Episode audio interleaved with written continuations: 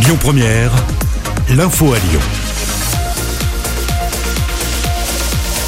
Et on débute par les infos à Lyon et dans le Rhône. Les chiffres liés à la Covid-19 dans le département sont en baisse d'après les dernières publications datant euh, d'hier soir vendredi. 1176 malades sont hospitalisés tout de même dans le département du Rhône. Mais c'est moins que la veille, 20 de moins en l'occurrence.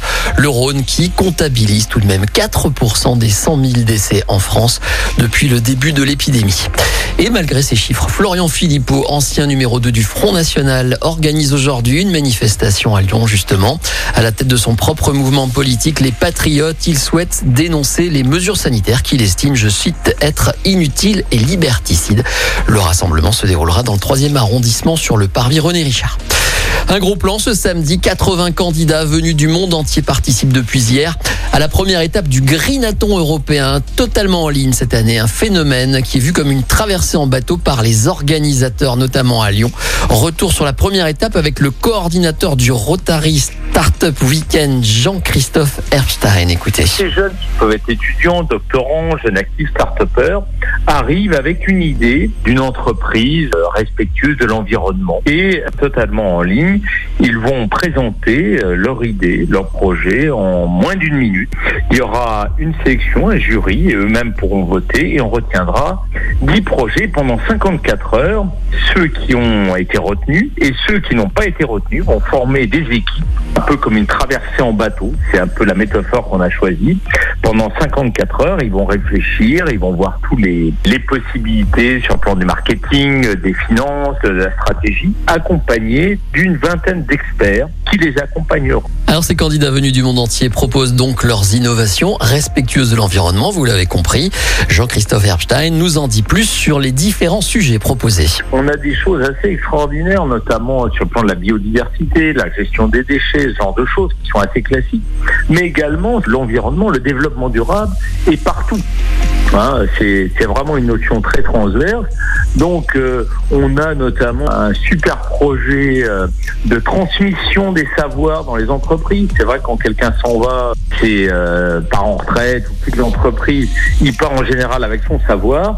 Et donc, ce projet est euh, de finalement permettre au savoir de perdurer. Et ça, ça fait partie d'un des actes du développement durable. Voilà, si vous voulez en savoir plus, le Greenathon européen prendra fin demain dimanche. Et pour suivre cette aventure en direct, vous pouvez vous rendre sur le site internet rotarygreen.org. Reportage signé Amandine Rousset. Une drôle de surprise, un chevreuil a trouvé refuge hier dans le jardin d'un couple habitant Bron dans le quartier des Sept Chemins. Apeuré, il est même tombé dans la piscine qui heureusement n'était pas remplie. Les sapeurs-pompiers ont dû intervenir pour récupérer l'animal et le relâcher plus tard dans la nature. On prend un peu d'altitude maintenant. Certaines compétitions de chute libre comme les championnats du monde de free fly ont été annulées en 2020 en raison de la Covid-19. Mais les Français Karine Joly et Grégory Crozier, qui sont champions du monde en titre, ont vu leur activité du coup diminuer. Ils sont à Lyon actuellement. Après un premier confinement passé dans le Var, le Stéphanois et sa partenaire lyonnaise ont décidé de retourner parcourir le monde à l'annonce du deuxième. Écoutez. On a d'autres choses qu'on n'a jamais eu le temps de faire dans le parachutisme, mais qu'on essaye justement de faire maintenant. Par exemple, cet hiver, on a répondu à plein d'invitations dans le monde entier. On allait sauter euh, au Brésil, à Dubaï, en Namibie, euh, en Maldives, c'était extraordinaire. Du coup, ça commence à être intéressant de faire ça pour nous aussi maintenant. Et en fait, ce qu'on a vu fin 2020, c'est que de toute façon, il n'y aurait pas d'entraînement sûr avant avril, voire mai. Donc du coup, on a pris la décision de, juste après Noël, de dire, OK, on va dans les pays où il y a encore des choses qui sont réalisables. Voilà cette semaine, ce duo champion du monde est donc, vous l'avez compris, de retour en France, notamment à Lyon pour faire une pause. Ils attendent aussi de voir si les compétitions vont pouvoir reprendre dans cette Europe euh, verrouillée. Reportage signé Grégoire Lévy. Un coup d'œil sur le calendrier sportif du week-end. L'OL se déplace à Nantes. Ce sera demain à 21h dans le cadre de la 33e journée de Ligue 1.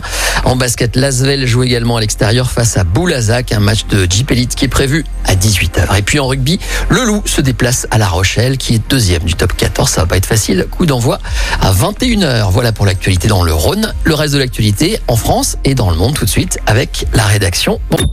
Écoutez votre radio Lyon Première en direct sur l'application Lyon Première, lyonpremière.fr et bien sûr à Lyon sur 90.2 FM et en DAB+. Lyon Première